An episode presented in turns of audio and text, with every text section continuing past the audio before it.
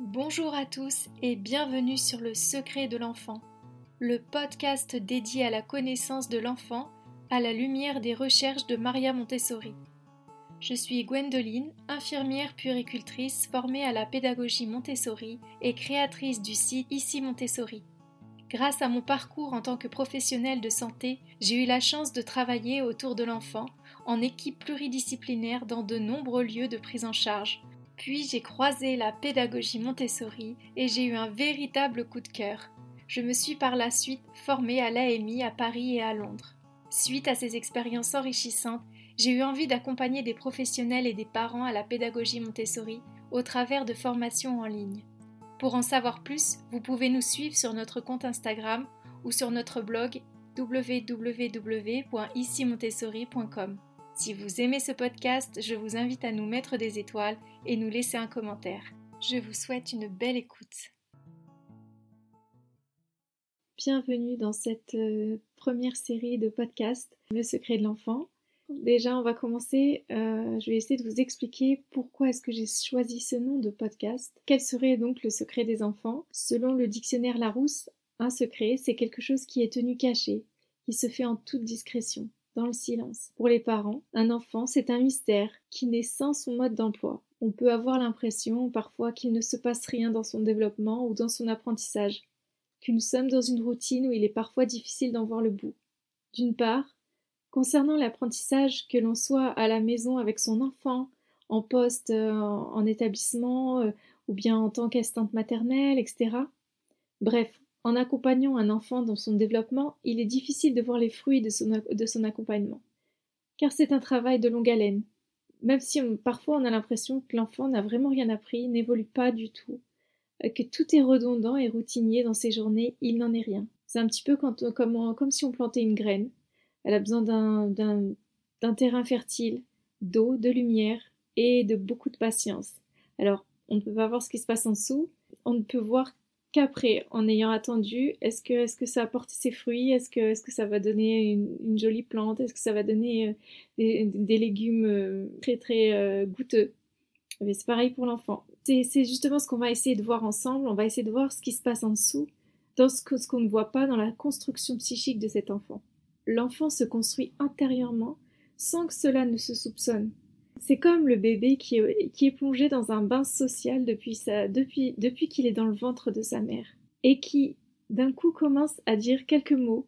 C'est déroutant pour les parents, ou alors l'enfant qui apprend quelques lettres depuis des mois sans, sans, trop de résultats, à répéter plusieurs fois, ça c'est le son A, c'est le son B, et ça n'a pas l'air de rentrer. Et puis d'un coup, comme par miracle, l'enfant va, va dessiner ses lettres et les nommer, nommer leurs sons, alors que une semaine avant, il, n'arrivait toujours pas à les reconnaître. Euh, les cerveaux des petits ne sont pas euh, des cerveaux experts comme le cerveau des adultes. Euh, en fait, il est capable d'apprendre énormément de choses, tellement qu'il va apprendre des choses, en fait, son apprentissage est instable. il a besoin de temps pour se stabiliser et pour être sûr dans, le cerveau. Connexion neuronale euh, ont, besoin de temps pour se consolider. Donc c'est pour ça que on, a l'impression de, dire à l'enfant, mais écoute, faut faire comme ça, c'est comme ça, regarde, c'est ça, et ça ne rentre pas tout de suite. Mais ça ne veut pas dire que ce n'est pas en train de travailler et que ce n'est pas en train de maturer dans son cerveau. Les connexions sont en train de se faire et ça prend du temps parce qu'il apprend beaucoup de choses. Maria Montessori euh, disait dans son, livre qu'elle avait lu euh, justement de recherches d'experts qui disaient qu'il nous faudrait 60 ans pour apprendre ce qu'un enfant apprend. 60 ans. Tellement qu'il apprend énormément tous les jours. De plus, concernant la construction de la personnalité, la santé psychique de l'enfant, il est difficile de mesurer l'impact de, ce qu'il vit au quotidien. C'est un réel mystère de comprendre comment vont impacter nos actes sur sa structure mentale, même si elle est la somme de plusieurs facteurs, bien évidemment, mais le vécu dans l'enfance et la petite enfance reste majeure dans la construction. Il est difficile de savoir ce dont les enfants ont réellement besoin pour qu'ils deviennent des adultes épanouis, et il est difficile de les accompagner en dépit de notre vécu, de nos propres systèmes familiaux de valeurs et de l'environnement dans lequel il évolue. C'est pour cela que Maria Montessori euh, enjoignait les personnes accompagnantes, les maîtresses, à faire un réel travail sur elles pour abandonner cette, habitude d'adulte qui entrave, d'adulte qui veut avoir la paix et qui brime la vitalité enthousiaste de l'enfant, qui a besoin d'expérience pour apprendre, qui a besoin de toucher à tout, qui a besoin de mouvement dans une classe, qui ne peut pas rester assis à une, chaise sans bouger. Il a, il a justement, il est dans un âge où il apprend, il, il est dans cette période sensible du mouvement. Donc il a besoin de bouger, il ne peut pas rester assis sans rien faire et ne pas toucher. C'est à chaque fois c'est ce qu'on c'est souvent ce que l'on dit à un petit enfant, ne touche pas, ne touche pas. Mais il a besoin en fait de, de ces découvertes sensorielles, euh, de ces mouvements, besoin d'exprimer cette, euh, énergie vitale qui est en lui. Donc c'est autant de questions euh, qui m'ont amené à réfléchir à cela. En tant qu'infirmière, en fait, j'ai eu des expériences professionnelles en service de psychiatrie. Donc tout ceci m'a conforté dans ma conviction qu'il existait un lien fort entre l'enfance et l'équilibre psychique d'un adulte. Lors des entretiens infirmiers euh, effectués auprès des malades, des patients, c'était toujours par la même phrase que cela débutait.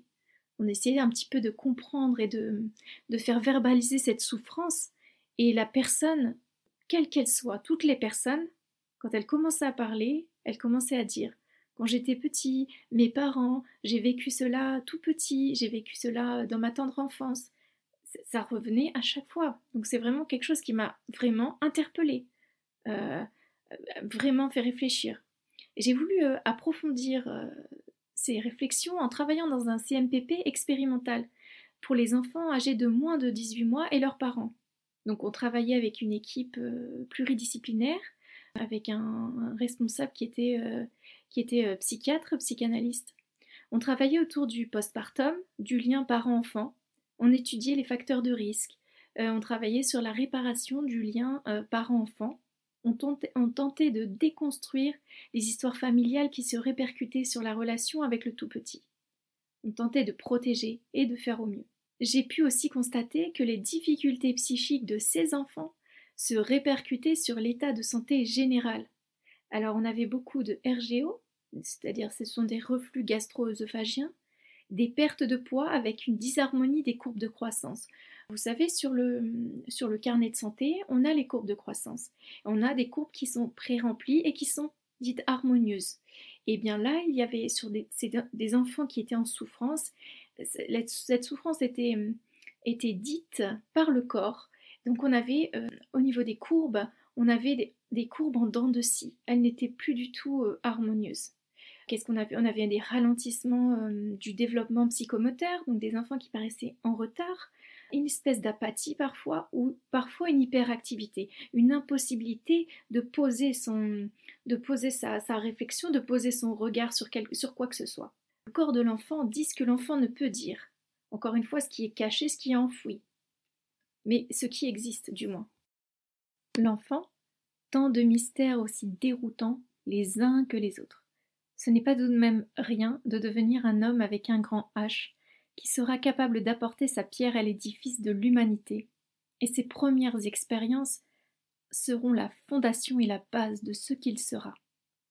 Maria Montessori, dans son livre L'esprit absorbant de l'enfant, dit Tout ce que nous sommes aujourd'hui a été construit par l'enfant en particulier par l'enfant que nous avons été dans les deux premières années de la vie. Alors que naturellement, on pourrait croire que c'est l'inverse, et que ce qui compte, euh, c'est ce qu'on voit en fait. C'est parce que pour un petit enfant, on, ne voit pas ce qui se passe, donc on se dit euh, bon, bah, s'il y a un déménagement, s'il y a ci, s'il y a ça, c'est pas, pas très grave. L'enfant est petit, il va s'adapter. On pense que ce qui est important, ce sont les études, les fréquentations, l'université, que c'est ça qui fera euh, d'une personne, ce qu'elle sera, qui sera une personne respectable, une bonne personne. Alors que non. On accorde peu de crédit et peu d'investissement, en même en tant qu'État, les États par rapport à ce qu'ils investissent aux petits-enfants. Or que l'important, c'est la base, le 0-2 ans, le 0-3 ans. On peut aller jusqu'au 3-6 ans. Tous les âges sont importants de par la perméabilité de cet esprit particulier du petit enfant mais la petite enfance est l'âge primordial auquel il faut porter une attention particulière. Le docteur Montessori nous parle d'un travail intérieur de formation de l'homme. Mais aussi elle utilise le terme année vitale en évoquant les deux, trois premières années de la vie et en concluant, à trois ans, l'enfant a déjà posé les fondations de la personnalité humaine. Voilà pourquoi j'ai voulu appeler ce podcast Le secret de l'enfant. J'espère que cet épisode vous a plu. Merci de l'avoir écouté jusqu'au bout. Si vous voulez réagir, n'hésitez pas à nous envoyer un message sur Instagram. Et surtout, n'hésitez pas à le partager sur les réseaux. Mettre une note sur Apple Podcast ou un commentaire. Je vous remercie, à très bientôt.